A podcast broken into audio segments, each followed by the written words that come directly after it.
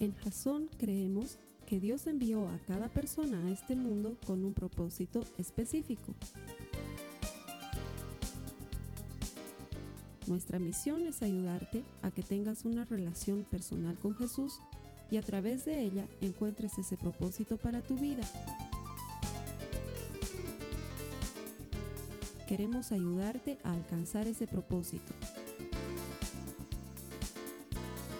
Es nuestra oración que este podcast te ayude a tener visión, a tener jazón.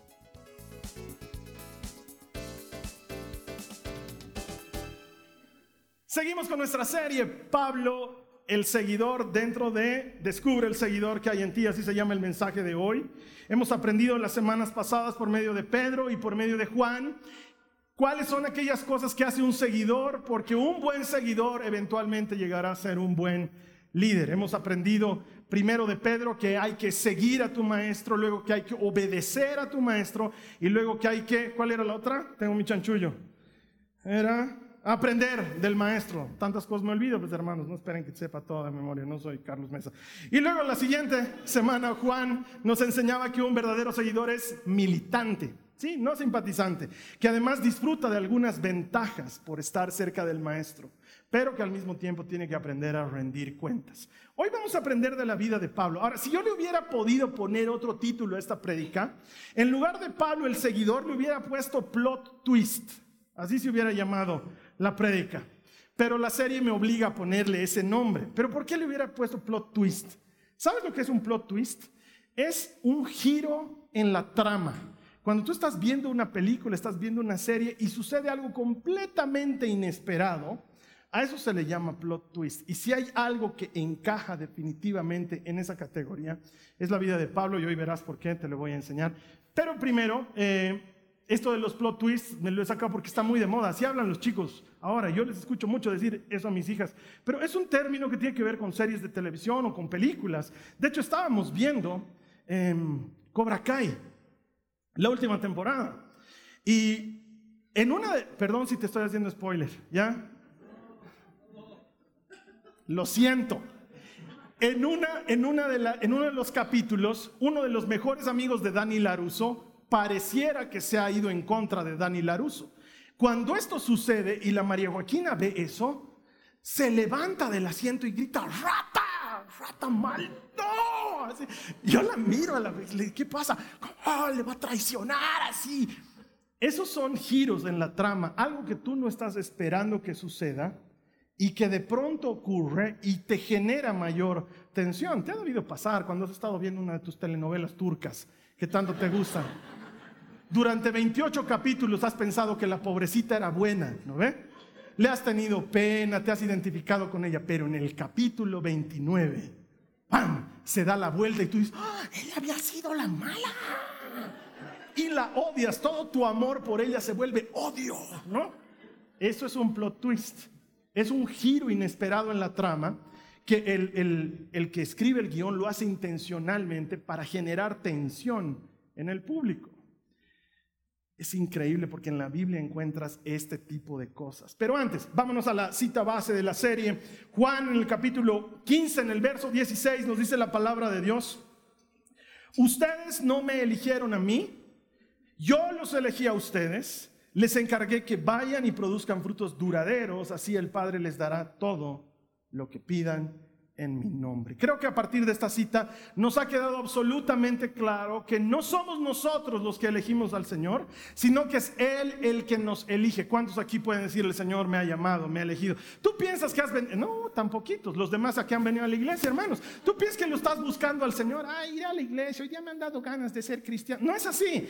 El Señor te está buscando, Él te está llamando, te está llamando por tu nombre. Alguien debería decir amén a eso. Él quiere tener una relación contigo. Él es el que elige, nosotros no elegimos.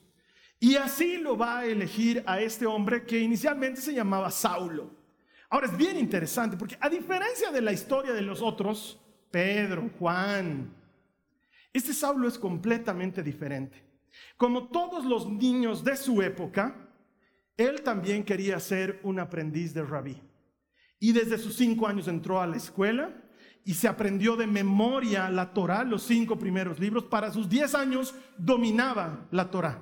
Desde sus 10 a sus 15 años siguió estudiando las escrituras y dominó todo el resto de la Taná, los profetas, los escritos históricos, los salmos, los proverbios. Y llegó un día en que él también dio examen delante de un maestro judío. Él había elegido a Gamaliel, que en esa época era uno de los mejores maestros rabínicos de la escuela de los fariseos. Dio su examen y a diferencia de Pedro o de Juan, él sí escuchó que el maestro le dijo, Leja Jaray, ven y sígueme. Y desde ese momento, Saulo se convirtió en un talmid de un maestro de Israel. Él sí aprobó el examen. A él no le dijeron anda a ocuparte de los negocios de tu familia, que por cierto su familia ha debido tener negocios probablemente relacionados con la curtiembre y hacer carpas y tiendas, ¿sí? Él se transformó en un talmid se unió a los fariseos y se volvió un fariseo. Ahora, los fariseos no son malos. Siempre les he dicho esto. Uno escucha fariseo y lo asocia con algo malo. No, los fariseos eran una secta judía. Secta tampoco es malo, es una porción del judaísmo que eran muy rigurosos en el, en el obedecer la palabra de Dios. Trataban, y muchos lo lograban, cumplir, trataban de cumplir 613 mandamientos de la ley. A eso se dedicaban. Eso era todo, estudiar la ley y cumplirla, y lo hacían con vehemencia. Pero este Saulo no era poca cosa. Él había nacido en una ciudad romana que se llamaba Tarso, o sea que era romano de nacimiento. Pero además era hijo del linaje de Israel, era hijo de judíos, de la tribu de Benjamín. O sea que era israelita de verdad, pero además era romano de verdad. No era poca cosa. Seguramente en esa época Pablo era lo mejor de lo mejor. A diferencia de los otros discípulos, que era gente común o hasta gente menospreciada, Saulo no. Saulo era un personaje. Y ese personaje comenzó, como todo discípulo, comienza muy joven. Imagínate, tu examen de Talmud lo, lo das a los 15 años. Él era muy joven. De hecho, cuando empezó a perseguir la iglesia, no sé si sabías esto, pero Saulo fue uno de los más grandes perseguidores de la iglesia. Se dedicaba a buscar cristianos, a apresarlos y a encarcelarlos y algunos de ellos los mataban porque desde la perspectiva de los fariseos, los cristianos estaban predicando en contra de la ley de Moisés. ¿sí? Entonces, Saulo tenía tal celo por lo que había aprendido, tal amor y tal vehemencia que decidió perseguir a estos que entonces se los conocía como nazarenos o como los seguidores del camino. Es más, la Biblia nos cuenta en Hechos 8, cuando estaban apedreando a Esteban, que era uno de los cristianos de esa época, nos dice claramente, y había un joven, nos aclara que era joven, de nombre Saulo, que agarraba las túnicas de los que estaban apedreando a Esteban, porque Saulo estaba de acuerdo con el apedreamiento. Ese es el prontuario de este Saulo. Es más, consiguió cartas de autorización de, las, de, de los que estaban en el Sanedrín en esa época para ir por todas partes y apresar cristianos. A eso se dedicaba. Era vehemente, era tenaz, no se daba jamás por vencido, era joven, era luchador y hasta yo diría testarudo lo suficiente como para llevar su causa hasta las últimas consecuencias. Pero un día, camino a Damasco, una ciudad en Siria, donde él estaba yendo a perseguir cristianos, él no contaba con un plot twist se le aparece Jesucristo. Dice que él está yendo acompañado por otros hombres. Algunos dicen que estaba yendo a caballo, otros dicen que estaba yendo a pie. No sabemos, la Biblia no nos dice. Muy probablemente a caballo, porque Siria está lejos de donde él estaba yendo. Dice que vio una luz enorme que lo ensegueció y lo tumbó al piso. Y entonces escuchó una voz que le decía, Saulo, Saulo, ¿por qué me persigues? Entonces Saulo en ese momento escuchó esa voz, atontado y asombrado por la presencia que está experimentando, responde y dice, ¿quién eres Señor y qué quieres de mí?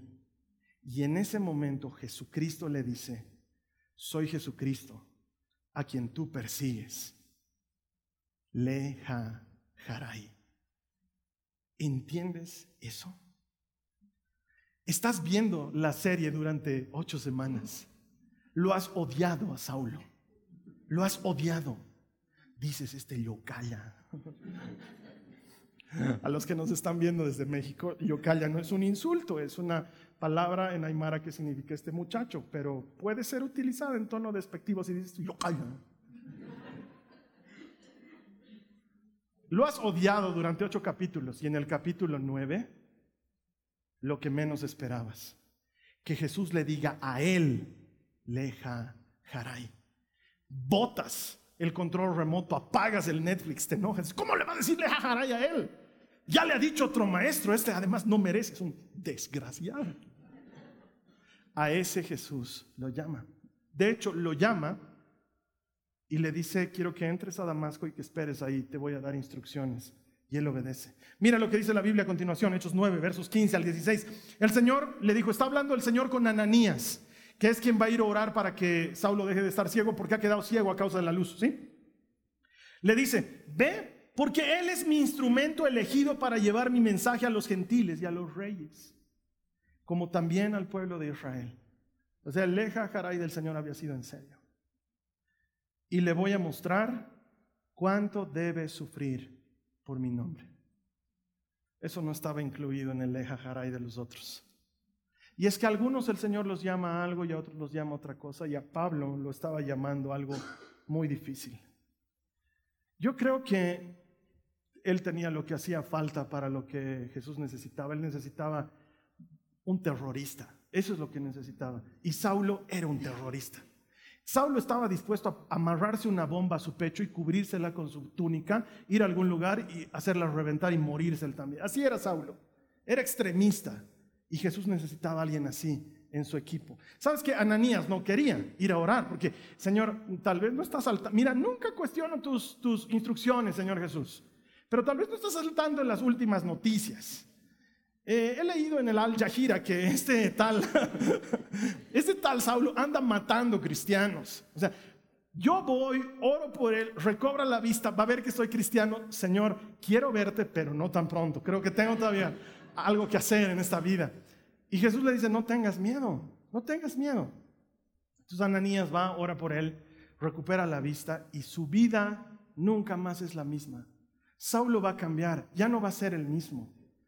Algo ha hecho clic en su mente, en su corazón. No te olvides, él domina las escrituras. A él no le han contado un cuento. Escuchar la voz del Mesías ha sido lo que le daba sentido a años de años de estudiar las escrituras. De pronto las escrituras ahora tienen vida en su corazón, tienen sentido y ya no puede seguir siendo lo que era antes. Entonces se vuelve cristiano, se hace bautizar y se junta con cristianos y los cristianos no lo querían. Obviamente, le tenían miedo. todos los últimos años los he estado persiguiendo, los, los he estado lastimando y sin embargo ahora quiere ser cristiano. Es pues medio difícil. Sabes que hoy en día el liderazgo de Pablo es indiscutible, indiscutible. Pero entonces lo menos que Pablo era era un líder. Todos lo consideraban menos. Lee sus cartas. Es autor de dos tercios del Nuevo Testamento.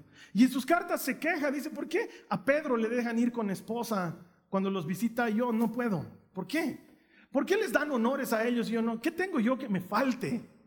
Porque nadie lo quería en su momento, lo menos que era es un líder, pero era un gran seguidor.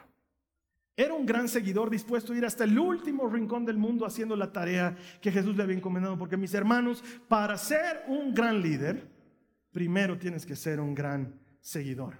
De hecho, Pablo se reprochaba a sí mismo y decía, no merezco ser considerado un apóstol porque yo perseguía a la iglesia. Yo los he hecho morir. No lo merezco. Cuando cuenta sobre quienes habían visto al Señor resucitado, porque Pablo lo vio resucitado, él se pone al último de la lista. Dice, al final se me apareció a mí como si fuese lo peor de lo peor, como si fuese algo que no tenía que haber nacido, pero se me apareció. ¿Por qué? Porque él sabía que la condición en la que ha llegado a Jesús era muy diferente. De hecho, te pones a pensar, Pablo ha sido contemporáneo de Jesús, pero no hay un registro histórico o bíblico que nos diga que él haya visto o una prédica o haya presenciado un milagro, no hay. ¿Qué hacía Pablo en esa época? Probablemente sabía quién era Jesús, pero no le interesaba, porque él era un fiel fariseo que estaba en contra de ese falso maestro hippie que está enseñando en contra de la ley de Moisés. Pero luego te imaginas, siendo cristiano, cuántas veces habrá pensado, ah, hubiera podido ir y ver la multiplicación de los panes y no la vi.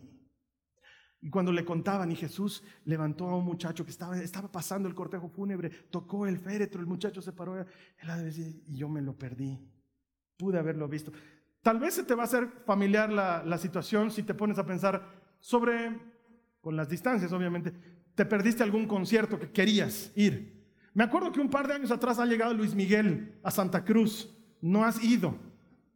Y hasta el día de hoy te arrepientes, ¿no? Y dices, ay, el sol de México. ha llegado Luis mi rey, no. O tal vez tu equipo milagrosamente ha clasificado a la segunda etapa de la Libertadores y no fuiste a ese partido. Y te lo perdiste. Y ya no, años que no, no clasifica a nada. Pasa. Ya, a Saulo en gran medida. Él se había perdido muchas cosas, pero las ha recompensado, o las ha compensado, mejor dicho, en una relación estrecha con Jesús. Y de él vamos a aprender hoy qué hace un seguidor. Número uno, lo tienes en las notas, anota cosas que el Señor te hable. Número uno, un verdadero seguidor imita a su maestro. Un verdadero seguidor imita a su maestro. Siempre les he enseñado a mis guaguas desde muy chiquititas a que no renieguen. Ellas renegaban cuando alguien les copiaba. Decían, ¿qué copión? ¿Qué copión? Nos está copiando. Venían y nos contaban algo que habían hecho en el colegio. Y se nos ha ocurrido una idea y los del B se han copiado igual. Y yo siempre les decía, chicas, no se enojen. Copiar, imitar, es una de las más elevadas formas de elogiar. Cuando alguien te copia algo, de alguna manera te está diciendo que te admira. Si no, no te copiaría. Porque nadie copia lo que es feo o lo que está mal. No conozco a nadie que vea a alguien que está haciendo una tontería y diga, uy, mira qué bruto es, quiero hacer lo mismo. O sea, nadie hace eso. Uno admira a los que hacen bien y copia a los que están haciendo algo bueno. Bueno, pues te cuento que un verdadero seguidor imita, copia a su maestro. Mira lo que dice Primera de Corintios 11 en el verso 1. Está hablando Pablo y dice, ustedes deberían imitarme a mí así como yo imito a Cristo. Un verdadero seguidor ha puesto la fotografía de su maestro en el espejo en el que él se alista todas las mañanas. Y mientras se alista, se compara con la imagen que está ahí en el espejo. Lo he visto en varios TikToks, lo que los chicos, las chicas cuelgan una foto ahí y luego de hacer ejercicio se miden ahí con la foto para ver el resultado, selfie, cara de pato. He visto lo que hacen. Ya, Pon una foto de Jesús en tu espejo y empezá a compararte con Él. Porque un verdadero seguidor quiere ser como Cristo.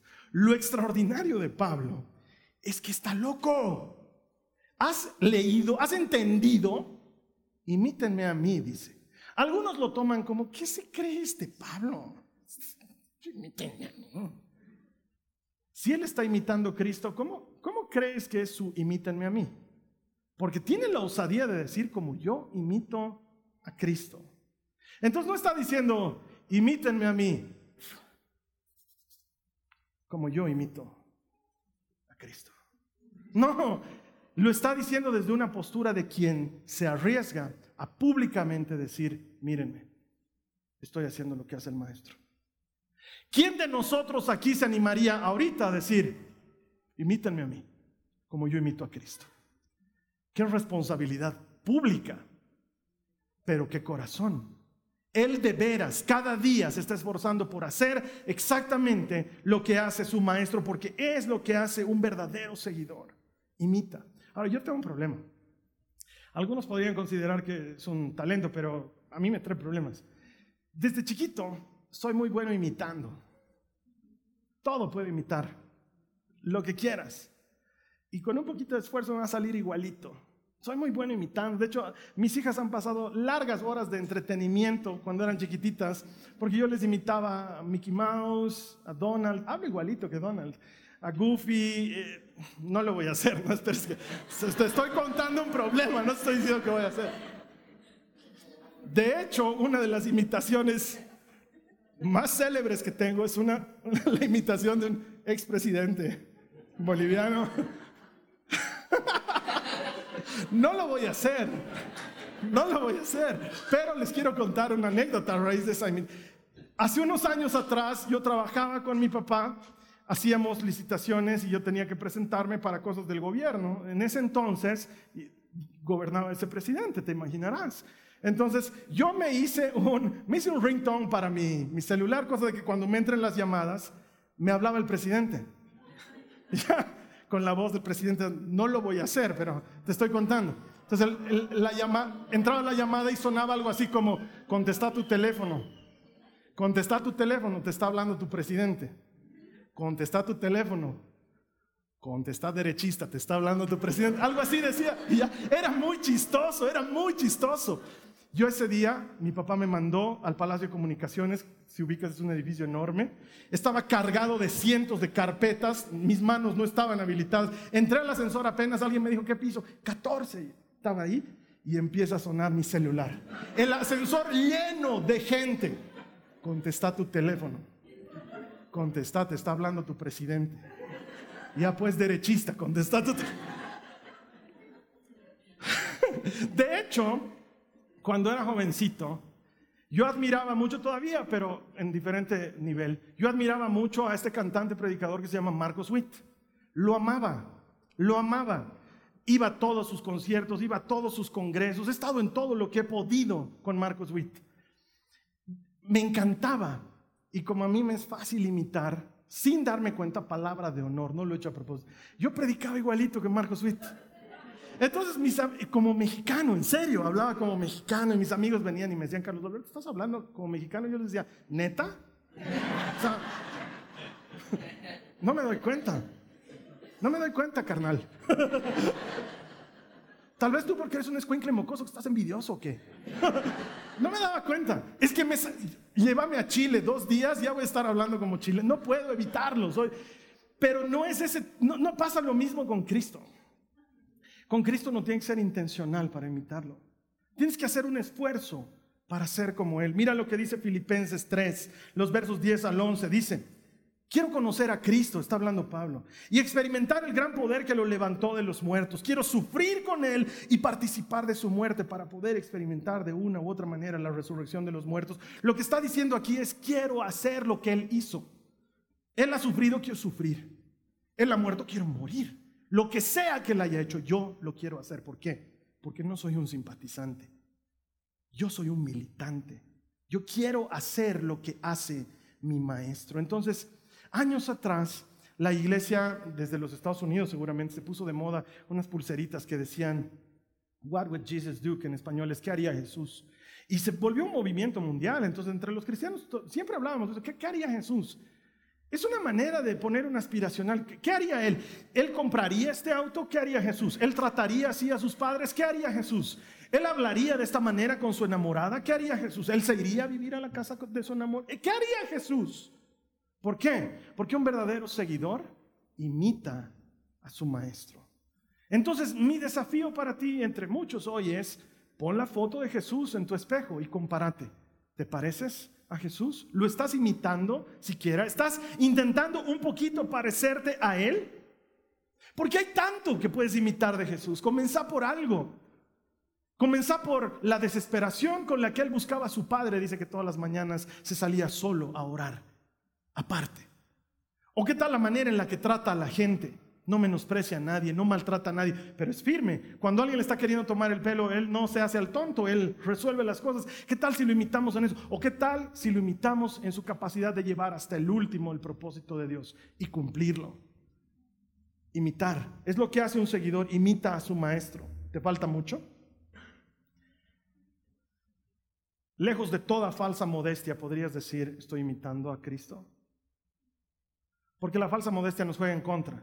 No, es que hermano, no, ¿cómo pues voy a decir eso? Estamos llamados a imitarlo. Entonces sí deberíamos decirlo. Tal vez decir, no lo he logrado, pero lo estoy imitando. Todos los días me esfuerzo. Segunda cosa que hace un seguidor, paga un precio. Ah, iba algún rato llegar en el que yo hable de esto. La semana pasada he hablado de los beneficios, pero también hay un precio relacionado con seguir a Cristo. Hay que dejar algo. Mira lo que dice Pablo en Filipenses 3, 8 y 9 dice, así es, todo lo demás no vale nada cuando se compara con el infinito valor de conocer a Cristo Jesús, mi Señor. Por amor a Él he desechado todo lo demás y lo considero basura a fin de ganar a Cristo y llegar a ser uno con Él. Ahora, hay una diferencia entre Pedro, Pablo y los demás. Y no quiero menospreciar, ¿ya? Pero Pedro ha dejado barcas y redes. Pablo ha dejado un PhD. Eso es lo que ha dejado, ¿sí? Pablo era otra cosa. A él sí le habían dicho Leja Jaray. Él sí era un maestro en Israel. Es el equivalente a un doctorado. Un doctorado en Harvard, porque Gamaliel era lo mejor de lo mejor, no era cualquier maestro. Y a eso un día Pablo le dijo, chao. Es más, siempre te digo, los autores de la Biblia, los traductores de la Biblia, es gente muy correcta, que maneja el idioma de una manera muy exquisita y lo van a poner siempre de una manera muy, muy correcta. La frase que Pablo utiliza aquí para decir, lo tengo como basura, literalmente en griego, literalmente, si la traduces al español, significa bosta, abono. Creo que no me están entendiendo. Popó de vaca. Eso está diciendo. Conocer a Cristo comparado con ser fariseo, observante de la ley, romano de nacimiento, benjaminita de pura cepa, hebreo de hebreos, todo eso comparado con conocer a Cristo, es popó de vaca. Lo dejo. Lo deja. ¿Te imaginas la mamá de Pablo lo que ha debido decir, hijito? ¿A quién estás siguiendo ahora? A Jesús. ¿Qué va a hacer de tu doctorado? Lo deja. Lo deja todo. Seguir a Cristo significa pagar un precio. Y eso es lo que muchas veces no quisiéramos escuchar, pero es la verdad. ¿Sabes por qué no lo quieres escuchar? Porque quieres seguir haciendo lo que te gusta, seguir haciendo. Y sabes que no a todos Dios les va a pedir que lo dejen todo.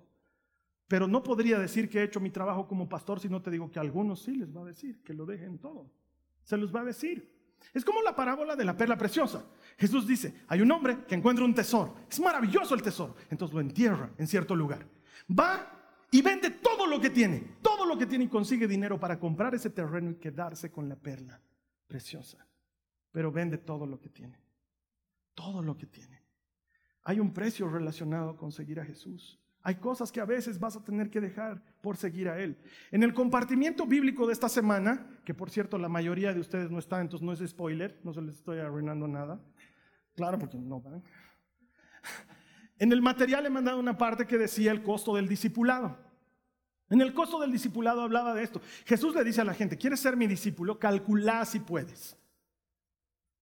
¿Quieres ser mi discípulo? Calcula si te va a alcanzar.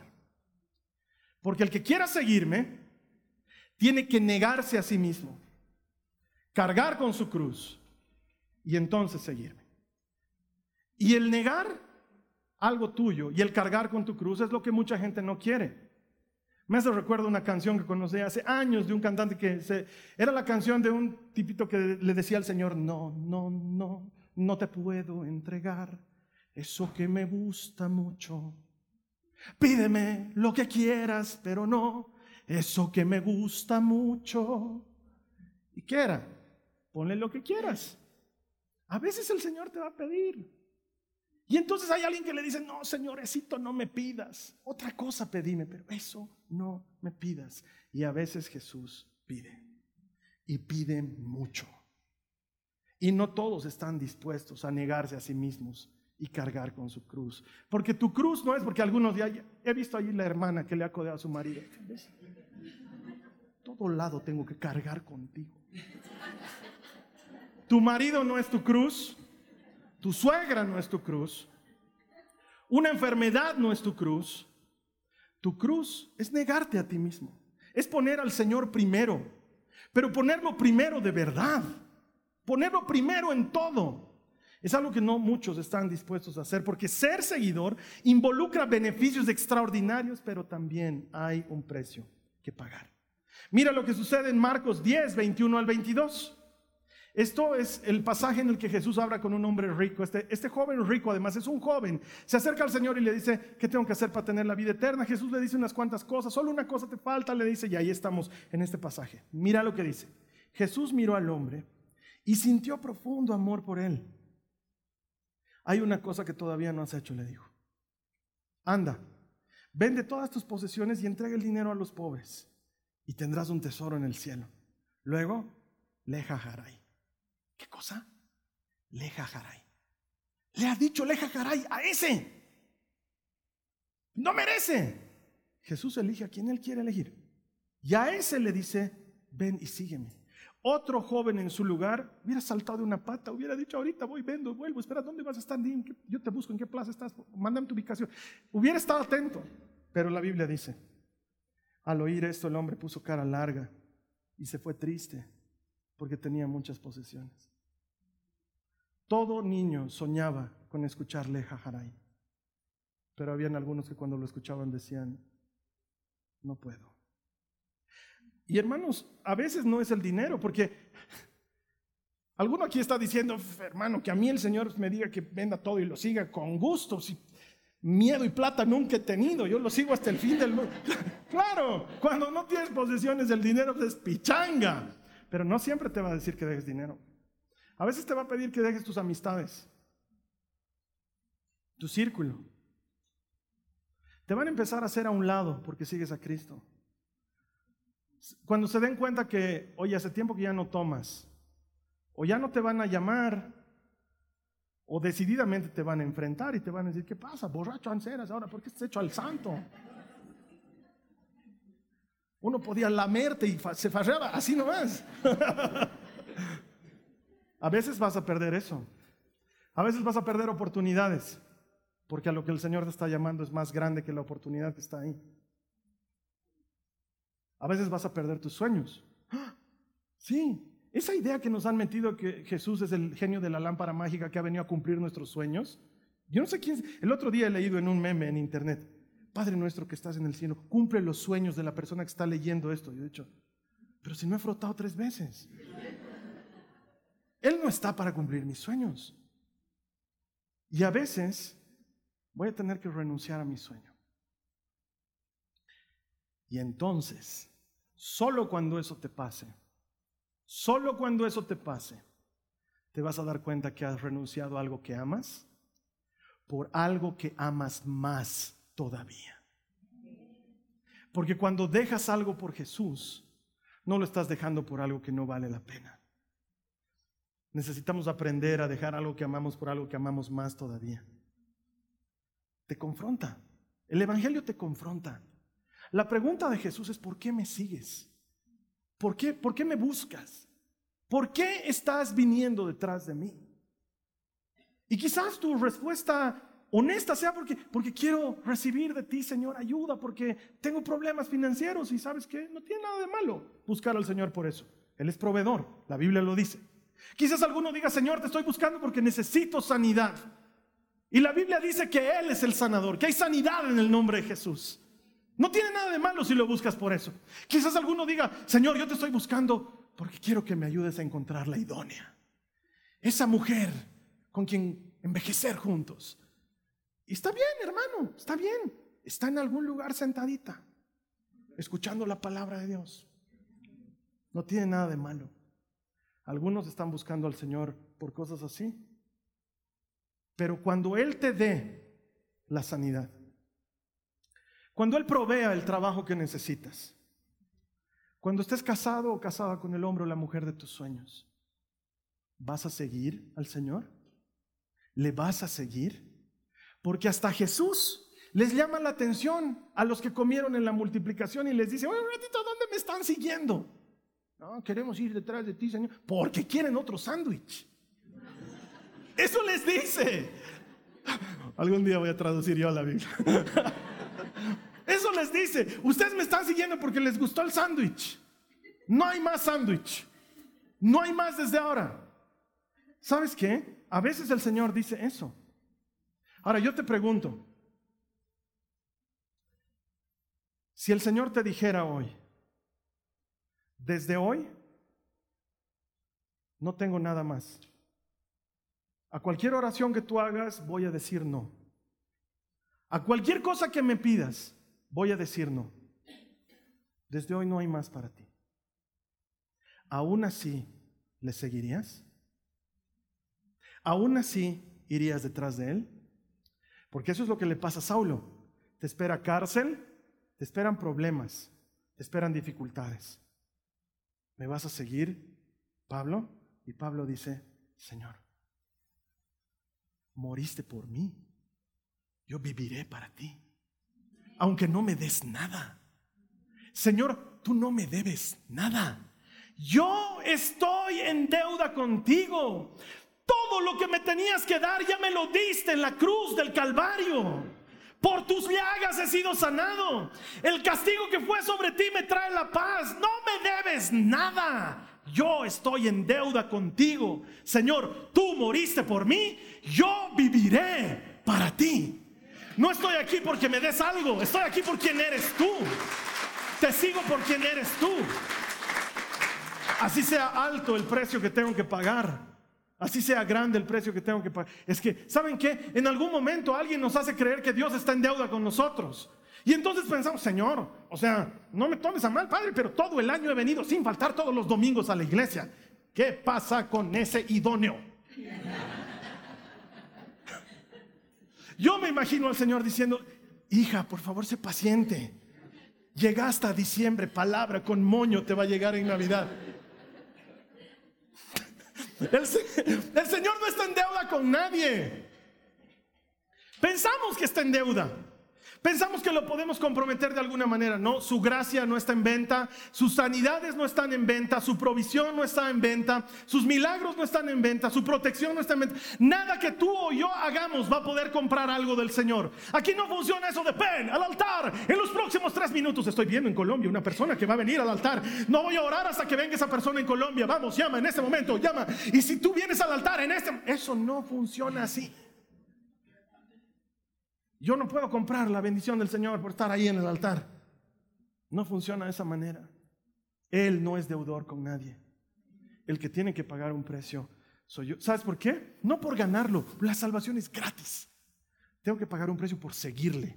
Algo voy a tener que dejar para seguirle al maestro. Y número tres, un verdadero discípulo, un verdadero seguidor, sirve a su maestro se desespera por hacer algo por su maestro. Mira lo que dice Pablo, está hablando él en Hechos de los Apóstoles, en el capítulo 20, en el verso 24, dice, pero mi vida no vale nada para mí a menos que la use para terminar la tarea que me asignó el Señor Jesús, la tarea de contarles a otros la buena noticia acerca de la maravillosa gracia de Dios.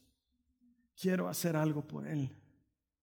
Eso es lo que dice un seguidor, quiero hacer algo por Él porque Él ya hizo todo por mí.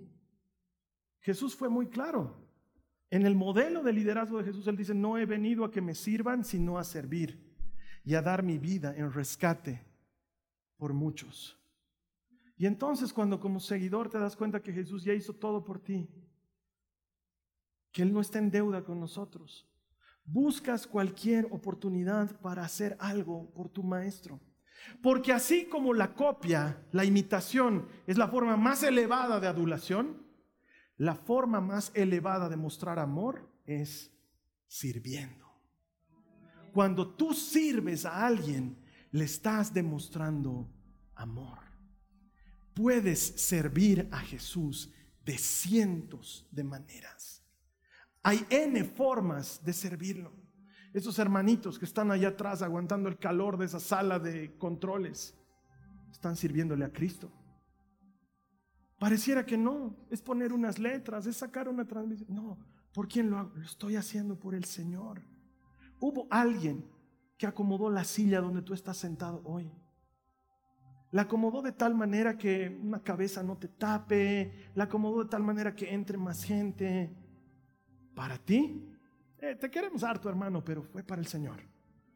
Alguien hace las cosas para Cristo. Buscate una manera de dar tu amor a través del servicio. Jesús dijo, no hay amor más grande que este, dar la vida por tus amigos.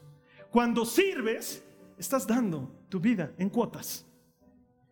Una vez por semana, dos veces por semana. Lo veo en mis hermosos jóvenes de Switch, cansados, molidos, porque han trabajado harto. Igualitos se reúnen, arman sus sillas, preparan para que la gente venga. Mientras uno está dando la charla, otros están preparando comida para ellos. Para los jóvenes, sí, los amamos, pero más amamos a Cristo. Se lo hace por Cristo. Los matrimonios, lo que han hecho ayer, Eran más de 42 personas. Atender la comida en 42 personas, me quiero morir, pero ¿sabes qué? Es por Cristo. Porque ese matrimonio se restaure, porque ese hogar se rescate, porque es lo que a Cristo le gustaría. Quiero hacer algo por Cristo. No porque quiero ganarme algo de Él, no puedo ganarme. Lo que me tenía que ganar, lo ganó Él por mí. Él lo pagó en la cruz. Era impagable, Él ya lo hizo. Lo hago porque soy su seguidor. Cuando yo era chiquito, mi abuelita, yo le decía mamá María. Estaba echada en su cama viendo tele y me llamaba y me decía, príncipe, papito. Yo iba, mamá, le decía, mi príncipe, mi rey, invítame un vasito de agua. Entonces yo iba a la cocina, le traía agua y cuando le daba el agua me decía, servir es de reyes. Solo ahora que soy mayor digo viejita mañuda. Me estaba tomando el pelo, ella podía pararse, ir a traerse el agua, viejita floja. Pero me estaba diciendo algo de verdad. Porque el rey de reyes y el señor de señores se puso una toalla en la cintura y lavó los pies de sus discípulos para mostrar que no hay amor más grande que servir a los demás, que dar la vida por tus amigos. El humano es egoísta. Si te pones a pensar, eres egoísta tanto como yo. Nos gusta que nos sirvan. Nos gusta que nos sirvan. Pero el plot twist está en eso. En que pudiendo ser servidos, más bien nosotros sirvamos a alguien más. Entonces este Pablo, que ha entendido bien, conoce las escrituras y está loco, dice, todo lo que hagas, de palabra o de hecho, hazlo como si lo estuvieses haciendo para el Señor. Y entonces le da sentido a todo. Entonces puedes atender a tus hijos como si se tratara de Cristo. Y puedes tratar a tu esposa como si se tratara de Cristo. Y puedes trabajar en tu oficina como si se tratara de Cristo. Y entonces puedes vivir una vida diferente. ¿Por qué? Porque ya no lo estás haciendo por ti, lo estás haciendo por alguien más. Y de pronto, plot twist, lo transformas en un servicio. Termino contándote algo de mi vida. Cuando yo llegué al Señor, llegué fallado. Creo que todos llegamos fallados, yo estaba bien fallado. Yo quería servir al Señor con todo mi corazón, pero mi principal problema es que yo era muy flojo. Te he contado ya varias veces, de hecho yo me considero un flojo rehabilitado. Yo era muy flojo, amargo de flojo. Perdía tardes enteras en nada. Todo el mundo había tratado de cambiarme, mi mamá incluida, no, lo lograban. Pero yo quería servir al Señor, quería darle mi vida. Entonces estaba en un congreso donde estaba predicando Marcos Witt. Yo no me perdí esos congresos. Y entonces habían unas cinco mil personas. Él caminaba por todos lados con la Biblia en la mano y el micrófono hablando como mexicano. Y se acerca al área donde yo estoy y mira hacia donde estábamos miles de jóvenes. Y él dice, no sé por qué tengo que decir esto, pero joven, quiero que lo escuches. El Señor no usa flojos ni los necesita. La puñalada fue para mí, hondo. Yo no quiero, yo quiero que me uses, yo quiero servirte. Entonces, voy a hacer todo.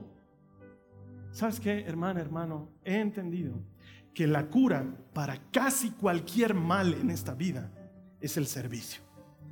Entonces yo me metí a servir en todo.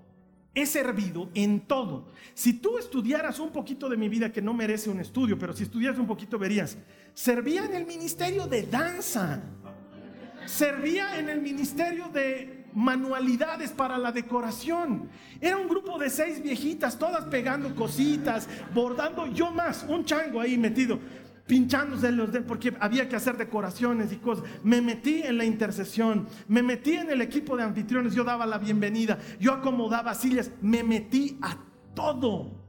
A todo, ¿por qué? Porque dentro de mí sonaba, Dios no usa flojos ni los necesita. Entonces yo tengo que hacer cosas, tengo que hacer. Me metí a servir y servía y servía y servía. Pero tenía un segundo problema de entre los muchos que tenía. Yo quería ser pues predicador. Ese era mi sueño. Yo soñaba con predicar, pero estaba acomodando sillas. Estaba bordando con unas viejitas. Entonces yo tengo mi carácter, yo me quejaba y le decía al Señor, Señor, tú no usas flojos ni los necesitas, pero yo ya no soy flojo, Señor. Yo estoy metido en todo. Pero predicar es lo único que no se me deja. Yo quiero predicar, Señor. Tengo que predicar, estoy aquí acomodando las sillas de los hermanos. Padre, que el que se siente aquí te sienta. En el nombre de Jesús. Y entre las cosas que hacías, tocaba, un hermano me grita, Carlos, ah, danos una mano. Voy y era en el baño. ¿Qué ha pasado? Y entro en un desastre. Trae trapos, hay que limpiar. Y. Entonces voy, traigo, estoy limpiando y estoy renegando. Señor, yo quiero predicar. Estoy limpiando baños. Ahora, me gustaría decirte que eso pasa con la vida. No. ¿Sabes qué estaba haciendo la última semana? Arreglando baños. A los hermanos que botan vasos, por favor, no tranquen el baño. Hemos encontrado vasos y no quiero decirles que otras cosas más, la Tere sabe que otras cosas más. A ella le hemos contado. A ver, vuelvo al tema. Estoy limpiando, trapeando ahí con asco y diciéndole al Señor, Señor, yo quería predicar y estoy limpiando un baño. Y el Señor me habla. No rompe el vidrio del baño y el ángel se aparece y en Reina Valera y Carlos Alberto. No, nada. Algo dentro de mi corazón me dice esto. Carlos Alberto, de momento es todo lo que tengo para ti. Esto es todo lo que tengo para ti. ¿Quieres servirme? Sí, Señor, yo quiero servirte. Yo voy a limpiar baños si es necesario toda mi vida porque yo quiero servirte. Porque yo no tenía corazón de siervo. No tenía corazón de siervo. Era un flojo que no tenía corazón de siervo. Y el Señor no usa flojos ni los necesita. Pero tampoco usa gente que no tenga corazón de siervo. Porque luego alguien aplaude y voy a creer que me están aplaudiendo a mí. Y entonces no sirve. Porque tengo que tener la capacidad de poder predicarle con el mismo amor y la misma pasión a cuatro personas o a cuatrocientas personas. Pero para eso se necesita corazón de siervo, porque si vas a decir, ah, no ha venido nadie hoy día. Durante años no venía nadie, igualito tienes que hacerlo. Porque un verdadero discípulo está dispuesto, paga el precio, imita a su maestro y le sirve. Le sirve. Así que yo quiero invitarte a que oremos ahora. Este Pablo murió en Roma decapitado. Eso es lo que nos cuenta la tradición. En algún momento lo llamó el que estaba a cargo de la prisión en la que estaba. Lo sacó y le dijo, esta es tu última oportunidad, Pablo. ¿Vas a seguir creyendo en ese rey al que tú llamas Cristo? ¿O vas a alinearte con el César? Y Pablo respondió lo que siempre respondía. Para mí, el vivir es Cristo y el morir es ganancia. Y puso su cabeza y se la cortaron. Murió así. En ese momento no era un gran líder. Muchos no lo querían. Pero dos mil años después, mitad de nuestra doctrina se basa en sus cartas. Quizás nunca te hayas dado cuenta de esto, pero cuando los discípulos estaban en el cenáculo y Jesús ya se había ido y les había encargado que velen en oración, a alguno de ellos se le ocurre una brillante idea y dice, bro, ¿te has dado cuenta que somos solo 11? Éramos 12. Va a faltar alguien que juzgue a la tribu de Dan. Entonces otro de ellos dice, la palabra dice que hay que reemplazarlo. Entonces echaron suertes, dice la Biblia. ¡Ah! En la Biblia juegan suertes. No sé si habrán sacado el palito mayor, habrán botado dados, cachi, no sé qué habrán hecho. Pero dijeron, de entre los que han estado con nosotros desde el bautismo de Juan, habían dos finalistas y quedó elegido Matías. Y nunca más en la vida lo vuelven a mencionar. Porque yo creo que ese espacio no estaba reservado para Matías con respeto de él. Cuando lo vea le voy a dar un gran abrazo. Yo creo que ese espacio estaba guardado para un discípulo diferente. uno muy distinto a todos los demás. Creo que estaba guardado para Pablo. Creo que cuando lleguemos a la presencia del Señor y los 24 ancianos estén ahí, 12 son las tribus de Israel, 12 son los apóstoles del Señor. Uno de ellos lo vamos a reconocer un calvito. Ese es Pablo. Va a estar sentado ahí. Porque ese que no se consideraba a sí mismo un líder, porque era un seguidor, es considerado hoy en día uno de los padres de la iglesia. Porque para ser un buen líder, primero hay que ser un buen seguidor. Esta ha sido una producción de Jason Cristianos con Propósito. Para mayor información sobre nuestra iglesia o sobre el propósito de Dios para tu vida, visita nuestro sitio web www.jason.info. Allí encontrarás muchos recursos para animarte en tu relación con Dios, enseñanzas, nuestro blog, prédicas y mucho más. Te lo deletreamos www.jazon.info. También puedes visitarnos en nuestro sitio en Facebook www.facebook.com barra Que Dios te bendiga abundantemente. Muchas gracias.